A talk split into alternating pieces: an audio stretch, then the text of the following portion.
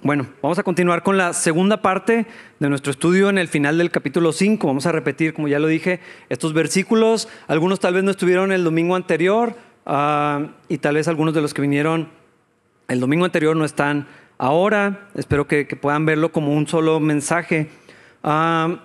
Y, pero en esta ocasión vamos a cambiar la perspectiva hacia los esposos.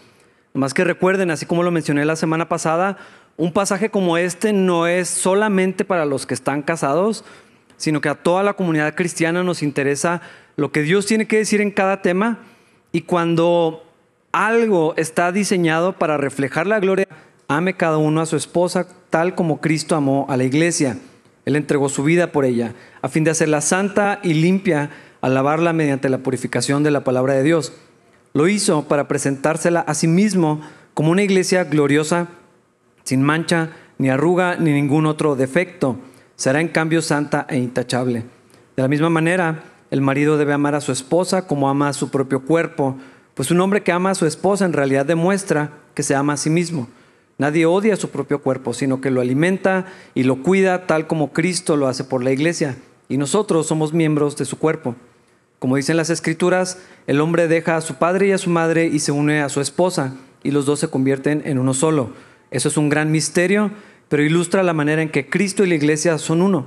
Por eso le repito, cada hombre debe amar a su esposa como se ama a sí mismo, y la esposa debe respetar a su marido. Ya vimos el contexto y, creo que queda claro que cuando dice que nos sometamos unos a otros, no está diciendo que no hay autoridad de unas personas sobre otras. Sí debemos servirnos unos a otros, preferirnos unos a otros, pensar en los demás y en sus necesidades como muy importantes y no solamente buscar nuestros propios intereses. Esa es la actitud de Cristo que está hablando en Filipenses 2, que debemos de tener nosotros también. Y sí es fundamental para el tema de hoy. Pero este pasaje, en particular ese versículo, está hablando que la sumisión de unos a otros quiere decir cosas diferentes para unos y para los otros. Para las esposas quiere decir que Dios quiere que ella se sujete a su esposo y lo respete. Para los hijos que deben someterse a sus padres. Y para los esclavos, podríamos usar empleados tal vez, quiere decir que deben sujetarse a sus amos. No hayamos, aunque algunos parecen. Podríamos usar patrones o jefes. Vamos a ver esto más, más adelante. Dios establece un orden, Dios delega autoridad sobre algunas personas de acuerdo a su plan y a sus propósitos. Dios así lo quiso hacer. Y podemos confiar que lo que Dios hace es lo correcto. Es lo que más gloria trae a su nombre y es lo que mayor bendición trae para los que nos sometemos debajo de su voluntad. En el caso de los esposos, este principio de someterse los unos a los otros sí quiere decir también algunas cosas. No está excluido un, marido en esta, en esta narrativa. Y todas estas cosas que quiere decir son importantes. Primeramente, porque entendemos el pasaje en contexto con lo demás en el Nuevo Testamento. Los hombres en general y los esposos en particular también estamos debajo de alguna autoridad. Ningún hombre es un rey soberano con autoridad y poderes absolutos. Nadie, ni siquiera en su propio hogar. Y esto tiene que quedar claro desde el principio, porque luego hablamos de autoridad, de ser cabeza, de dirigir, y de alguna manera pensamos que hay una burbuja que aísla a la familia donde el rey soberano es el esposo, y no es eso lo que está diciendo la Biblia. Eso tiene que estar claro. Los esposos cristianos están bajo autoridad. A las autoridades del gobierno y sus funcionarios, a sus jefes o patrones, a sus pastores en la iglesia y sobre todo y principalmente a Cristo. Ese es fundamental. Esto no está sujeto a discusión. No, no, no hay diferencia de opinión en esto. Es bastante claro. No tiene nada que ver con gusto ni con preferencia de los esposos. Porque un esposo que no está bajo autoridad no puede administrar autoridad. Eh, no, no, no funciona así. Al menos no lo puede hacer de una manera que honre al Señor. Por eso es tan importante reconocer todo lo demás y no extraer las partes que resultan convenientes. Pero además Pablo está diciendo algo muy interesante aquí y, pienso que muchas veces lo podemos pasar por alto. Someterse unos a otros significa para un esposo que tiene que amar a su esposa, de la misma manera en que Cristo ama a la iglesia. y quiero que platiquemos sobre estas cosas. La mujer debe someterse a su esposo en todo. Así dice ahí, ya hablamos de esto. Así lo dice la Biblia. Y lo encontramos varias veces en el Nuevo Testamento. Esto no debería ser escandaloso, no debería ser controversial y no está sujeto a discusión tampoco. Pero yo sé que para algunos hombres esta es una muy buena noticia. Ah, yo pienso porque no saben lo que dicen. Las mujeres, esto, es otra aclaración importante, las mujeres no están, todas las mujeres sujetas a todos los hombres. Este es un mal entendimiento de lo que la Biblia sí dice. También cada mujer está debajo de una autoridad, como los hombres. No importa la etapa de vida en la que, se encuentre.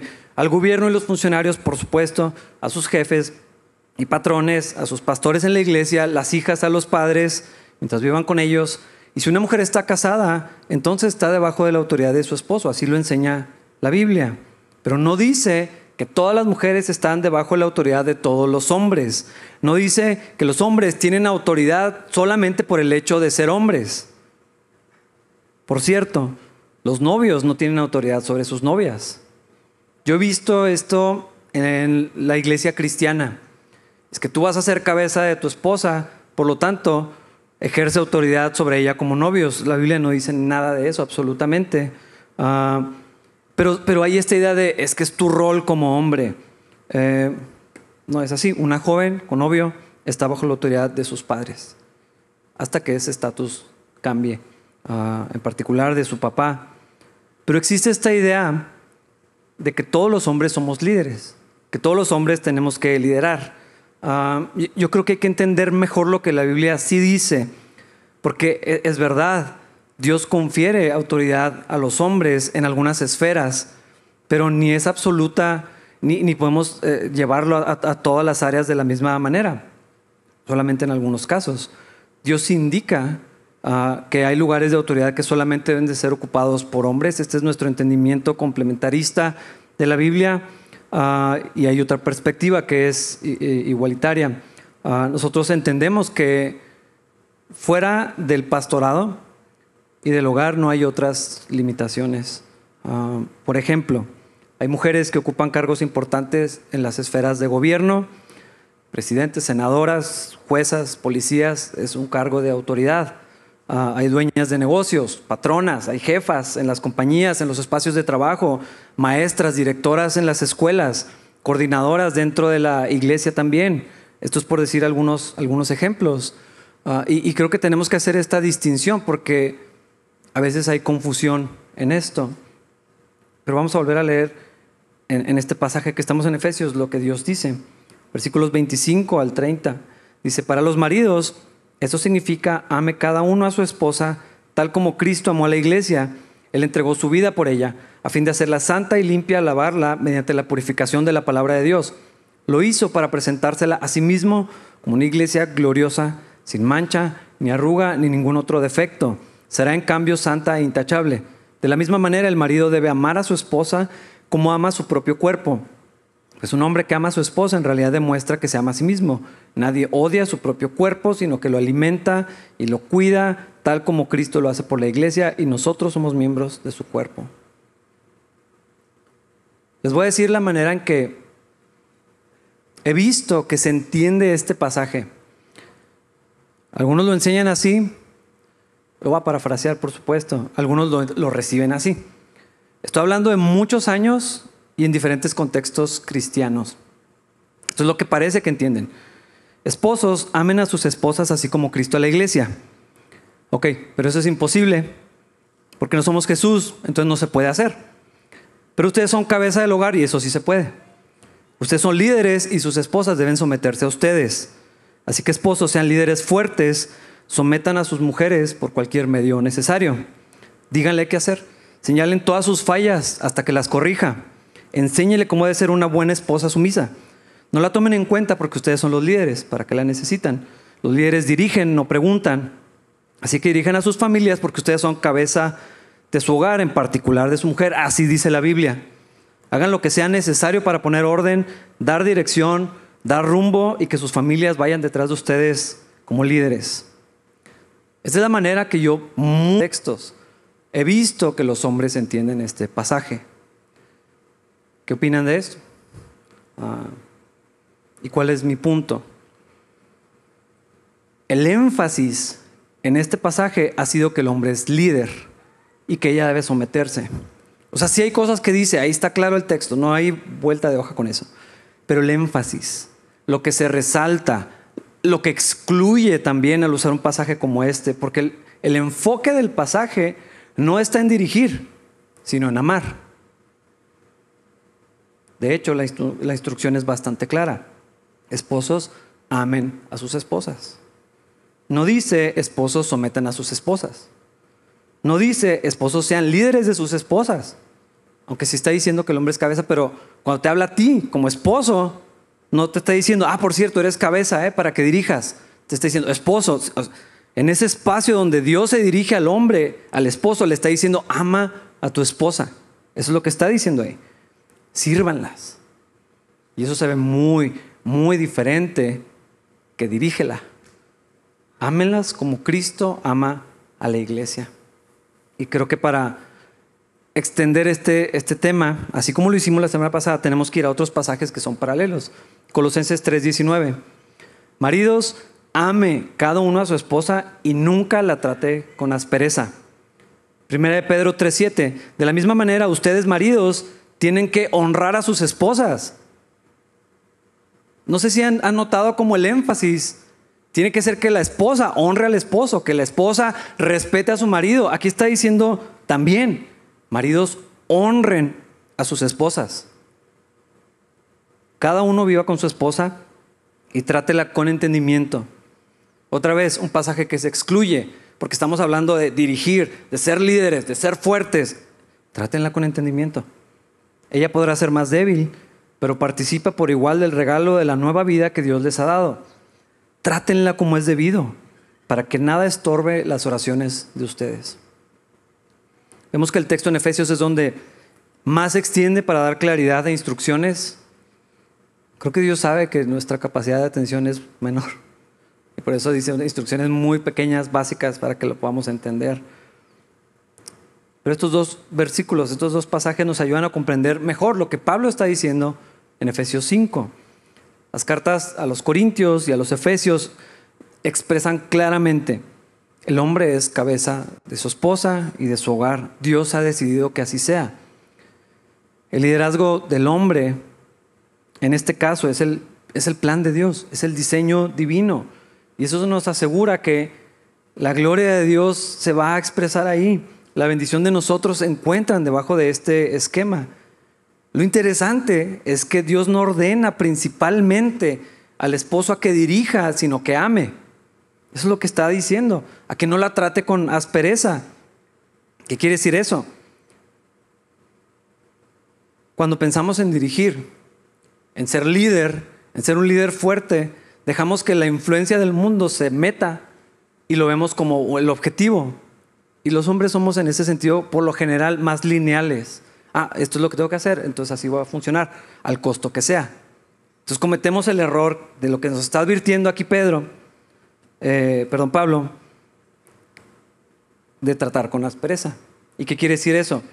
Nos está diciendo la Biblia que no seamos duros, groseros, ofensivos, secos, hirientes, insensibles, indiferentes, ni enfocados en los objetivos, porque ese es el problema cuando lo que se destaca es el liderazgo. Lo opuesto de estas cosas es el amor. En el caso del pasaje en Primera de Pedro, la instrucción es que vivamos cada esposo de manera comprensiva con nuestras esposas, con entendimiento, con sensibilidad, poniendo atención. ¿Cómo vas a vivir de manera comprensiva si no pones atención a lo que tu esposa necesita, siente, piensa, requiere en su etapa de vida, lo que está viviendo, lo que anhela, lo que sueña, lo que le hace falta en ese momento? Eso es lo que está hablando. Y todo esto tiene que ver con el amor. Considerando a nuestra esposa, dice, como un vaso más frágil. Quiero aclarar esto, porque sé que luego aterriza de una manera incorrecta. No está diciendo jamás que la mujer sea débil, eso no dice. Ni debe serlo. Ya lo mencionamos la semana pasada. Pero está, trátala como si fuera. Como si fuera un vaso frágil que es especial y lo he mencionado antes y me gustó esta imagen que podríamos traer aquí. como una copa de cristal que tiene un uso especial. Se limpia de una manera especial, se almacena de manera especial, no la echas en un cajón, ah, porque el objeto así lo requiere para su conservación por mucho tiempo. Una copa de cristal no la tallas con una fibra metálica, obviamente. En contraste, podríamos utilizar otra imagen como la de un termo de café. Se trata igual que una copa, porque no son iguales, están hechos de manera distinta, de materiales diferentes, el uso también es diferente para cada uno de ellos. Le pones calcomanía, se te cae, está todo abollado. Si ves el termo de café que de una persona que ya tiene un rato, ni siquiera se puede parar derecho. O sea, lo pones y, queda así chueco porque pues, ya se te cayó 300 veces y para eso son. Así funcionan. No llevas en tu auto eh, un, termo de café de la misma manera que llevas una copa de cristal. Pero el punto no está en que la mujer sea débil, porque no está diciendo eso.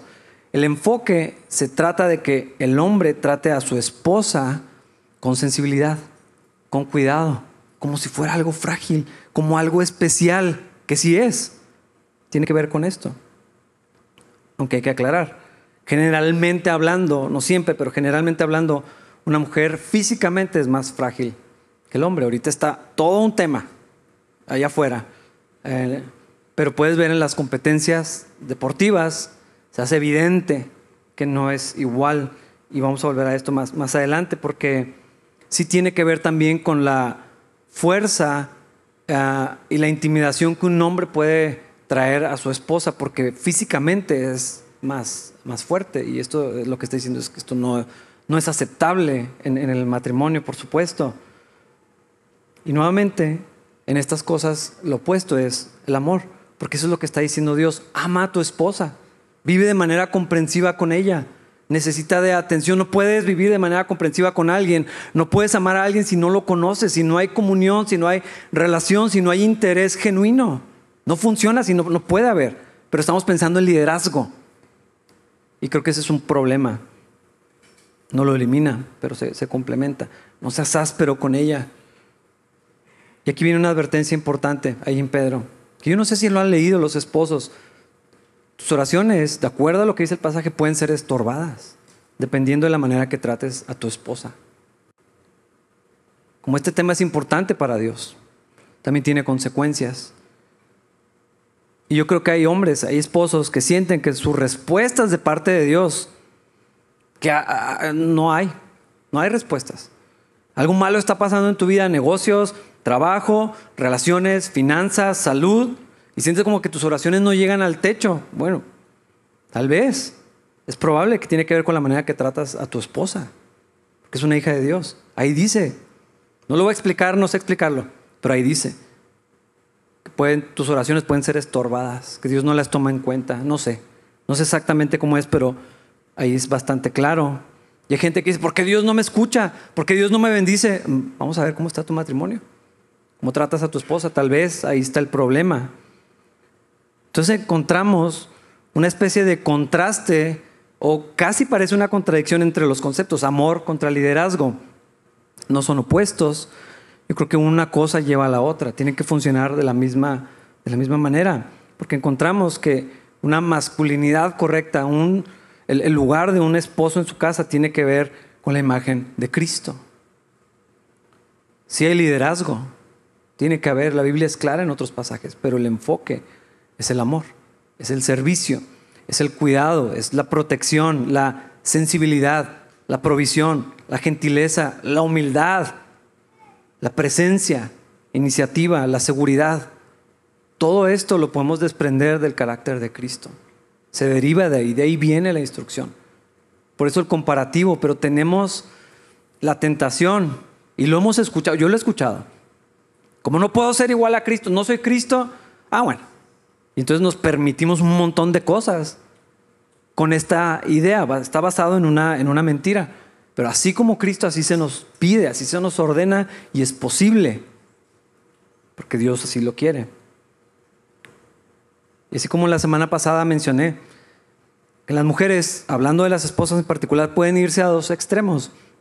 De responder de funcionar uno pasivo y uno activo. De la misma manera, eh, los hombres tenemos estas esta tentación.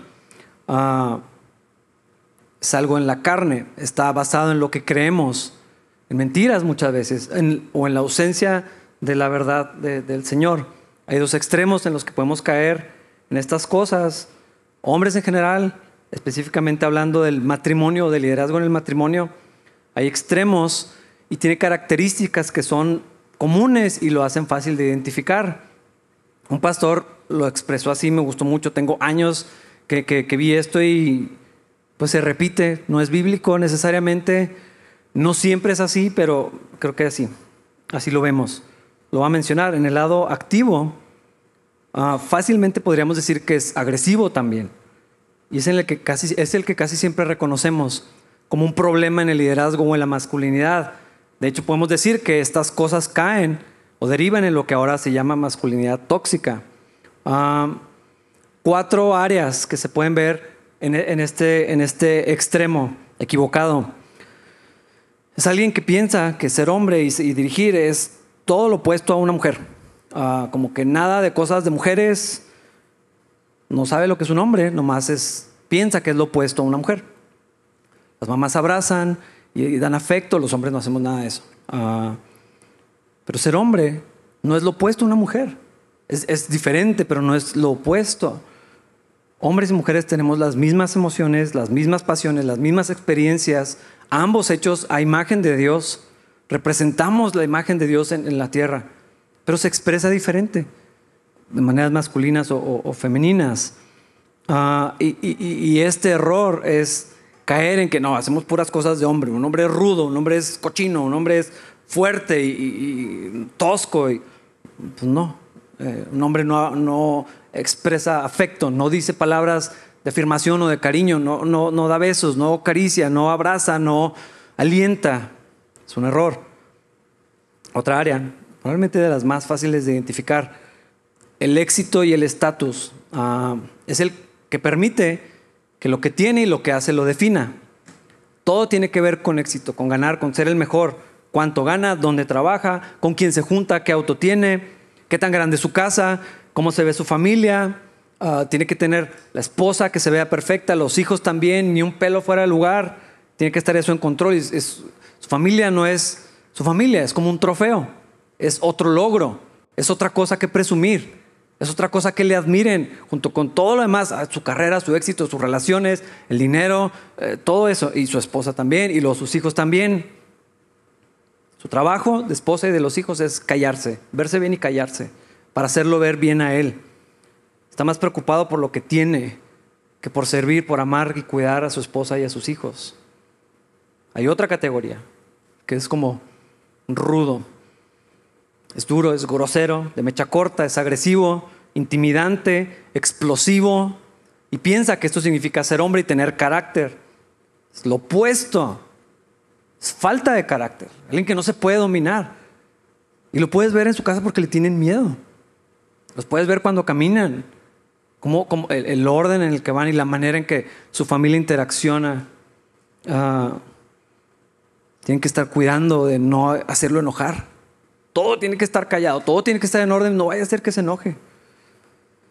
Es terrible para una familia vivir así, pensando que en cualquier momento las cosas van a explotar, tratando de, ni siquiera de agradarlo, nomás no crear problemas. Hay otra categoría, el que es el jefe. Todo quiere controlar, todo quiere mandar, nunca se ponen de autoridad, pero quieren ser autoridad, nomás ordenan a todos lo que tienen que hacer. No pueden sujetarse a nadie, no pueden ser confrontados, no pueden ser reprendidos no aceptan nada de corrección, pero quieren ser los que corrijan, digan, dirijan y hagan. En todas partes así funcionan. A donde llegan es incómodo, porque es bien molesto a alguien así. Y aún en los círculos de hombres, eh, pues te cae gordo alguien que llega y que quiere controlar las cosas y poner orden y se ofenden y se molestan y te hacen mala cara. Imagínate en sus casas. En las iglesias se ofenden si no están en autoridad, si no se les da un lugar, si se les corrige, si algo no les pareció, te lo hacen saber y luego se van. Sus familias sufren un montón. Las familias, en particular las esposas de hombres, como cualquiera de estos, viven vidas bien miserables. Y lo puedes ver, sus hijos los desprecian. No los respetan, les tienen miedo. Pero miedo y respeto son cosas bien diferentes. Los desprecian, los aborrecen por dentro. Son los que abusan de pasajes bíblicos que hablan de ser cabeza del hogar. Aquí dice, Dios dice, son machos, son abusones, son conflictivos, son problemáticos, son peligrosos. Por otro lado, el otro extremo es el, aspecto pasivo. No siempre se identifica como un liderazgo o una masculinidad problemática, pero sí es. De hecho, algunas características se buscan, se celebran, pero igualmente termina en sufrimiento, en caos, en desastre. El aspecto pasivo se manifiesta en algunas de estas posibilidades. Alguien que es como un niño pequeño. Trabaja poquito porque se estresa, no es responsable, es dependiente de sus papás, todo el mundo lo tiene que ayudar. Tu trabajo lo tiene que repartir, alguien tiene que apoyarlo, en particular la esposa. Buscan una esposa que es más bien como una mamá. Ah, para que le haga todo, necesita sentirse protegido por una mujer. De alguna manera siempre es la víctima, de alguna manera todas las circunstancias caen en él. Pobre de él. Todo el mundo tiene que estarlo cuidando para que no se ofenda, no se lastime, uh, consigue la compasión de todos, especialmente de las mujeres, pues, en particular de su esposa, pero no lo respetan. Porque no es confiable, tiene potencial, pero no sale nada de ahí. Por cierto, el potencial no es nada hasta que se convierta en una cosa. la posibilidad de ser algo no significa nada hasta que es algo. Esta es una característica que algunos hombres podemos tropezar ahí. Otro lado del aspecto pasivo. así lo dice este pastor, yo no lo inventé, como un tronco. Trabaja duro, pues no está presente. Viene de una mala... Todo esto está basado en mentiras, en mala comprensión. Mi trabajo es ser proveedor. Ahí está el cheque. Ahí nos vemos. Están en su casa, son hombres fieles, sin vicios, están ocupados en sí mismos. Ya trabajé, voy a mi taller, voy afuera, voy a pasear, voy a la bici, lo que sea. Proveen lo suficiente, nada falta en sus casas, no más él. No hay nada afecto, no hay nada emocional, no hay nada que están trayendo. Me gané ver la tele, estoy súper cansado.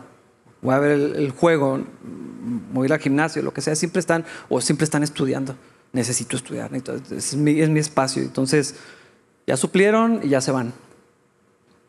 Otra característica, me llamó la atención cuando este pastor lo identificó, el que es súper mega espiritual, muy religioso, muy estudioso, todo es espiritual, pero es medio raro, más bien como que avergüenza a su familia. En lugar de que lo respeten por esto, es medio penoso, ah, se ven raros, no, no funcionan en la sociedad, no sé, como que ni disfrutan de la vida y lo puedes ver en sus caras y en las de sus esposas y en la de sus hijos. Sus hijas relacionan el cristianismo con eso y por lo general en cuanto tienen oportunidad salen para otro lado.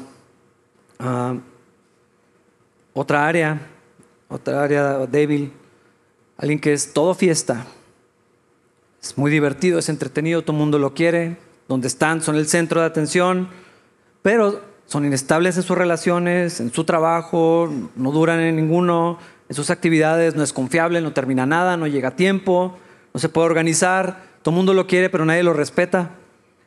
Tienen mucha, son como imán de la gente, pero eventualmente en sus relaciones eso vuelve muy cansado. Y la esposa se cansa de pues, algo de seriedad. Porque todo es fiesta, todo es salir, todo es diferente, todo es atractivo y cansa después de un tiempo. Su esposa no lo respeta porque no puede contar con él, no puede confiar en él. Ah. Estas áreas las identificó un pastor. Pueden estar o no de acuerdo, no es la Biblia. Pero yo he visto estos patrones por lo general. A veces es una mezcla de varios. Tenemos la tentación de inclinarnos a algunas de estas opciones porque creemos mentiras. Porque pensamos, si, con que yo provea estoy agradando a Dios. No, es que tengo que dirigir, por lo tanto voy a hacer esto. Y, viene de, mal entendimiento, son áreas en la carne. Ah, fallas en, el carácter.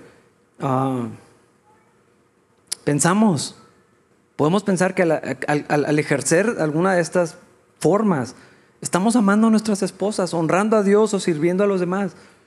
Ah, pensamos que esto es el liderazgo masculino, que así se ve el matrimonio. Pero esto, esto, esto pasa por, porque no vemos lo que Dios quiere. Necesitamos ver lo que Dios dice, cómo es Cristo. A veces es ignorancia. Muchos de nosotros no tuvimos un buen ejemplo, o ni siquiera uno malo, en mi caso. A veces no queremos saber lo que Dios dice. Prefiero no saber, prefiero no escuchar. A veces resistimos lo que Dios está diciendo. Pero hermanos, como lo mencioné la semana pasada, no tiene que ser así. Porque esto está hablando a cristianos, esto está hablando a creyentes, a hijos de Dios. Ahorita lo estamos cantando. Somos otra persona, hechos a la imagen de Cristo. Entonces, nuestras vidas no tienen por qué ser así. Imagínate lo difícil que es para una esposa escuchar que tiene que someterse a su esposo cuando actuamos de alguna de estas maneras. El terror, la carga de poner su vida en las manos de alguien que se porta de una de estas formas. De alguien que no tiene temor de Dios, de alguien que no somete su vida a Cristo. Y así queremos ser cabezas del hogar. Porque hablamos, es que hay que ser cabeza del hogar y lo vivimos de una de estas formas. Estamos haciendo imposible, casi imposible, perdón, a nuestras esposas confiar y poder respetar y poder sujetarse. Es un problema de fe. A fin de cuentas, es un problema entre la esposa y Dios. Un esposo no debe someter a su esposa. Ni siquiera debe intentar hacerlo. Porque no hay nada realmente que un esposo pueda hacer para que eso pase en el corazón de una mujer. Es un asunto entre la esposa y Dios, nada más. Es un asunto de fe, es un asunto de confianza en Dios, en lo que Dios dice. Pero lo que hacemos, conforme a lo que somos, sí debería hacerles más sencillo a nuestras esposas responder como Dios quiere. Sí deberíamos de hacerle la vida más fácil en esta área. Que puedan ver y decir, así es Dios. Pues no siempre, hay días malos, pero así se ve el carácter de Dios, reflejado en mi esposo. Porque esa es la idea aquí. Nuestras vidas como hombres, como esposos en particular, debería ser una imagen de Cristo. ¿Cómo se vería Cristo si estuviera en mi lugar? Así. Así es el carácter. En mi, en mi trabajo, ¿cómo, ¿cómo, se vería Cristo si tuviera mi trabajo, mi personalidad, mi familia? Así se vería Cristo. Y nuestras esposas y nuestros hijos dirían, así, así es Dios. Así es lo que Dios planea, es lo que Dios quiere. Reflejar el carácter de Cristo y que esa fe que tenemos en Él y la manera en que vivimos en comunión con Él le haga fácil a otras personas, en particular en nuestra casa, creer en Dios, confiar en Dios, depender de Dios. ¿Cómo le hacemos para no caer en una de estas áreas? Porque la carne quiere tropezar aquí. La carne quiere lo que quiere la carne. ¿Cómo se ve lo que Dios quiere? Bueno, eso es lo que justamente Pablo le está diciendo a los efesios. Ama a tu esposa, así como Cristo a la iglesia.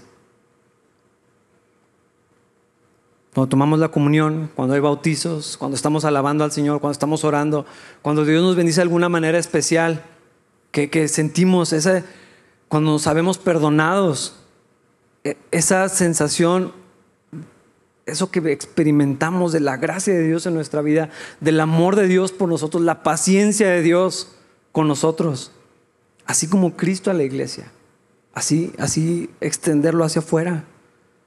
Es un amor sacrificial, así es el de Cristo. Es un amor puro, es un amor incondicional, sin cosas escondidas, que no hace cosas para obtener algo.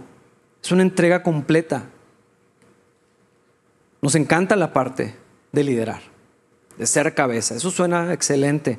Hasta que vemos que Cristo tuvo que pasar una humillación enorme y un sacrificio. ¿Qué es el problema cuando hablamos del liderazgo del hombre en su hogar? No sabemos lo que es ser un líder o lo estamos viendo con los parámetros del mundo. No sabemos lo que significa tener autoridad. Pensamos, y por eso también muchas mujeres lo resisten, porque pensamos, la gente pensamos, que tener autoridad o, dirigir o tener un, rol así quiere decir poder, quiere decir control o quiere decir independencia. Yo soy el líder, yo me encargo, háganse para allá. Que como Dios me hace cabeza de mi esposa, eso significa que yo le digo qué hacer. Eso es lo que entendemos equivocadamente. Pero la Biblia dice otra cosa, porque en el reino de los cielos las cosas funcionan al revés. El que quiera ser el mayor tiene que servir. El que quiera ser importante tiene que humillarse. El que quiera dirigir le toca servir. Porque el liderazgo es responsabilidad, no es poder. Así como Cristo se vacía de sí mismo, deja su divinidad para tomar la forma humana y someterse a la humillación de estar en un cuerpo de hombre, siendo igual a Dios. Viene este mundo, en este misterio maravilloso de la encarnación, y viene a servir, y viene a dar su vida, y viene a limpiar a su novia para presentársela a sí mismo sin manchas y sin arrugas. Cuando piensas que la iglesia no es perfecta, porque ahí sí decimos, es que no soy perfecto, es que Dios necesito que me extienda gracia y que sea paciente conmigo. Bueno, esa misma idea debe llevarse al matrimonio. Es que mi esposa no es perfecta. Ajá, es la idea. Que así como la iglesia y la relación de Cristo hacia su iglesia, así deberíamos de funcionar en el matrimonio. Cristo vino para ser humillado, no vino para ser respetado. Mira cómo lo trataron. Se humilló hasta lo sumo, tomando forma de siervo. Y les dice, ¿se acuerdan? Me encanta esa escena, Juan 13. Ustedes dicen que soy Señor y Maestro, y si es cierto, porque sí soy.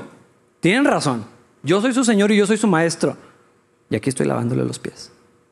Estaba de rodillas haciendo la labor más servil, la que se reservaba para ciertos esclavos. Eh, eh, si, alguien venía a mi casa, yo no le lavaba los pies. Lo hacía el criado, el de menor rango. Y ahí está Cristo lavándole los pies. Y les dice, así como yo vine a servirlos, así espero que ustedes lo hagan. Y esa es la idea en el matrimonio. Entonces dirigir, sí, a través del servicio, en la humillación. Es que quiero que mi esposa sea perfecta. A Cristo no se le entregó una iglesia perfecta. Él la santifica, Él la lava, Él la prepara, Él la sirve, Él la ama, la protege nunca con la condición de algo. El problema es que queremos otra cosa diferente, queremos respeto, los hombres. Es Hermanas, yo creo que ustedes no saben lo que el respeto significa para nosotros. Estoy convencido que no saben lo importante, lo valioso y lo necesario que es. El problema es que queremos buscar eso en nuestra esposa. Y ya nos metimos en una grave situación. Es algo tan valioso, tan importante para nosotros como hombres. No lo saben, que lo anhelamos. Y cuando lo tenemos, sentimos como si fuéramos Superman. Podemos hacer lo que sea. El problema es que lo buscamos y es una búsqueda equivocada. Y entonces cuando no lo tenemos, el mundo se desmorona. Y fracasamos. Y todo el día se echa a perder. Y la semana y el mes. Y se vuelven vidas miserables porque estamos buscando en el lugar equivocado. Pero ahí dice que la esposa debe respetar. Sí, pero no te está hablando a ti. Eso es algo entre Dios y ellas. Aquí no nos metemos nosotros. Es un asunto de ellas con Dios. No está diciendo, ¿tú qué piensas? ¿Cómo debería respetarte tu esposa? Nuestro propósito es buscar la gloria de Dios, no el respeto de mi esposa, ni de nadie.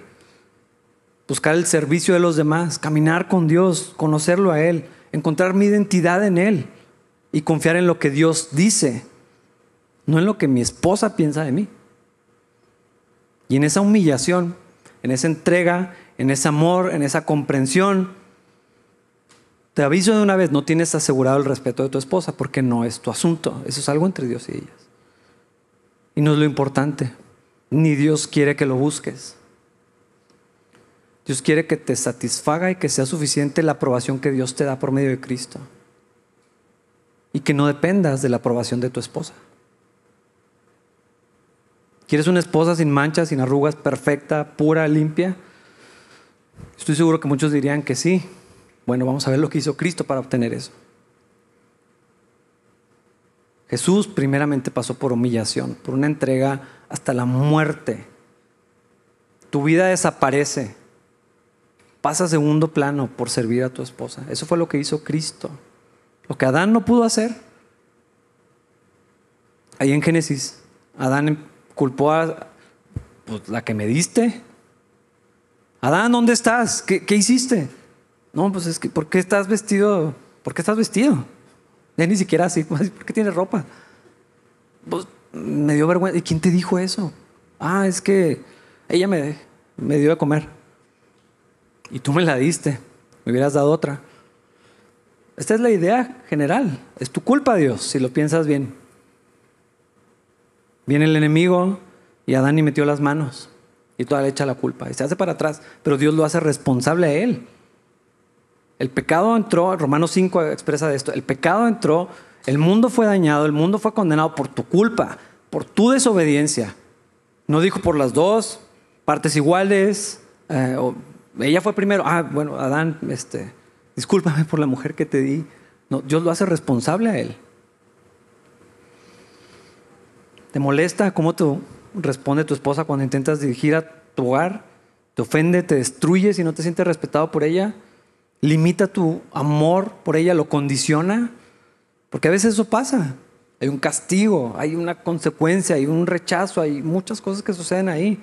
Pero yo no sé si has pensado cómo es Cristo con la iglesia en estas cosas. Vamos a pensar como iglesia en general, pero en lo, personal, ¿lo seguimos, confiamos en Él, lo respetamos, lo obedecemos sin cuestionarlo? En cuanto dice, sí Señor.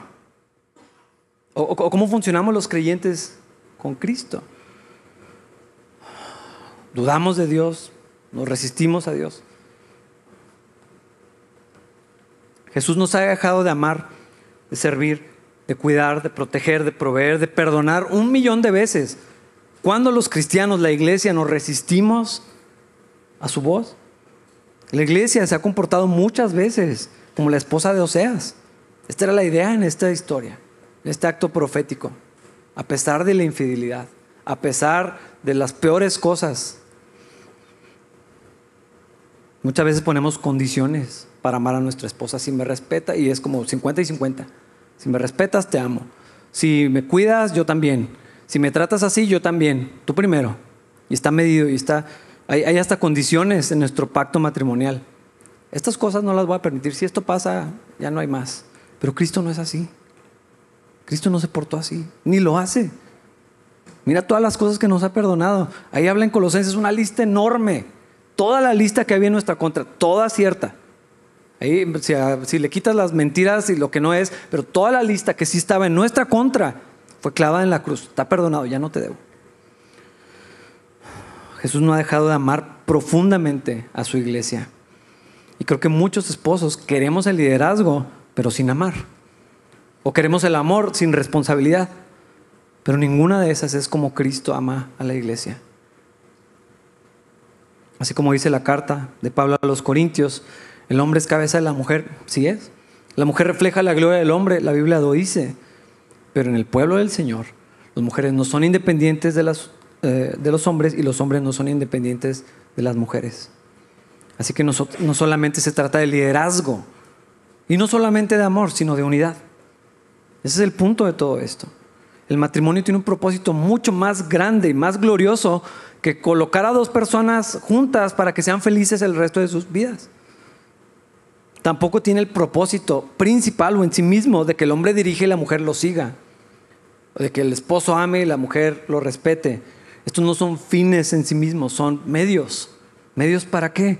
Instrumentos en las manos de Dios para comunicar al mundo verdades acerca de sí mismo. ¿Quién es Él? ¿Cómo es Dios? ¿Cómo es Cristo? ¿Qué significa ser cristiano? Porque entonces, ¿qué es la iglesia y quién es Cristo? Y lo que refleja el matrimonio es lo que pensamos de Cristo y pensamos de la iglesia. La manera en que tratamos a nuestras esposas comunica lo que yo entiendo de Cristo y de la iglesia, o lo que no entiendo más bien. Y lo mismo para las esposas. La manera en que una esposa se comporta con su esposo comunica cómo, cómo está su relación con Dios. Es un reflejo, es un espejo, es inevitable, no podemos escapar de esto. Entonces, no solamente vamos a encontrar la bendición de Dios cuando entramos en el orden de Dios, sino que vamos a participar de algo mucho más grande que nuestros planes como esposos. Más que una vida feliz y plena en esta tierra, hay algo más importante. Versículos 31 al 33, como dicen las escrituras, el hombre deja a su padre y a su madre y se une a su esposa y los dos se convierten en uno solo. Esto es un gran misterio, pero ilustra la manera en que Cristo y la iglesia son uno. Por eso les repito, cada hombre debe amar a su esposa como se ama a sí mismo y la esposa debe respetar a su marido. Pablo está diciendo, no se trata de que lo respetes para que esté feliz, ni que te, la ames para que no tengas problemas o para que se convierta en algo. No tiene que ver con eso. Es necesario, es lo que Dios dice, eh, así funciona, así se, ilustra o se, o se vive el plan de Dios, pero el propósito es algo mayor, que tiene que ver con Dios primeramente. El matrimonio revela algo que estaba escondido. Eso es cuando habla de misterios, esto es lo que está diciendo. El plan de Dios para el matrimonio es un mensaje acerca de quién es Él y que se logra por medio de la obra de Cristo en la cruz. O sea, tiene que ver con el Evangelio, no con que estés feliz, ni vivir felices para siempre la reconciliación de la humanidad, la unión y la restauración de todas las cosas que Dios está haciendo con la iglesia por delante como un estandarte de la gracia de Dios. Resulta que también esa imagen de la iglesia unida a Cristo, de que yo estoy unido a Cristo porque nosotros somos la iglesia, por medio de una fe que es individual y que es posible por el sacrificio de Cristo en la cruz, esto estaba siendo comunicado desde que se instituyó el matrimonio. Este era el propósito, revelar algo que estaba ahí guardado. ¿Qué quiere decir el matrimonio? ¿Qué quiere decir que dos se hacen uno? ¿Por qué es tan importante que tengamos una separación de nuestras familias para unirme con mi esposo, con mi esposa? ¿Por qué tienen que cambiar mis prioridades? ¿Por qué lo tengo que respetar? ¿Por qué la tengo que amar y servir? Todo esto tenía que ver con algo más grande, más glorioso que es el Evangelio. El matrimonio no se trata principalmente de nosotros dos intentando comunicarnos, vivir una vida en paz, tips para un mejor matrimonio, para que nuestra relación comunique a la gente quién es Dios. Es un reflejo de Dios, la gloria de Dios, la salvación de Dios, la bendición de Dios. Un matrimonio debería de hablar, eso es lo que Dios quiere que un matrimonio sea, la unión de Cristo y su iglesia y la certeza de esa unidad. Aquí es donde entra la importancia de hacer todo lo posible para evitar un divorcio, o mejor dicho, para preservar la unidad en el matrimonio. Porque estar nada más juntos no es la meta. La meta no es que no haya separación, es que haya unidad y son dos cosas diferentes. Cuando pensamos en el propósito mayor de Dios, nuestros problemas y nuestras diferencias se tienen que ver pálidos, se tienen que ver más pequeños, aunque para nosotros sea devastador en comparación a lo que Dios quiere decir al mundo por medio de nosotros. ¿Y qué es? ¿Qué, debería comunicar un matrimonio, una pareja? Que Dios nos ama profundamente, que no va a dejarnos sin importar lo que hayamos hecho, que su amor y su gracia son suficientes para mantenernos juntos por toda la eternidad, que estamos seguros en nuestra unión con Cristo, que no depende del desempeño, que nada puede separarnos de su amor tan ancho, tan profundo, tan vasto que podemos tener una comunión que de, paz, de armonía, de gozo, de plenitud, de intimidad, de cercanía, de todo esto que Dios tiene. Eso es lo que debería comunicar un matrimonio. Esa es la importancia de una boda. No es la fiesta nada más. O sea, sí que bueno, felicidades. Pero se trata de algo más grande.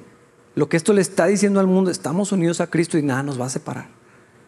El Señor y yo el Señor y su iglesia vamos a estar juntos para siempre. No hay nada que se pueda meter en medio de nosotros. Pero la iglesia actúa de cierta manera también las esposas. Pero Cristo hace esto y los hombres no lo hacemos.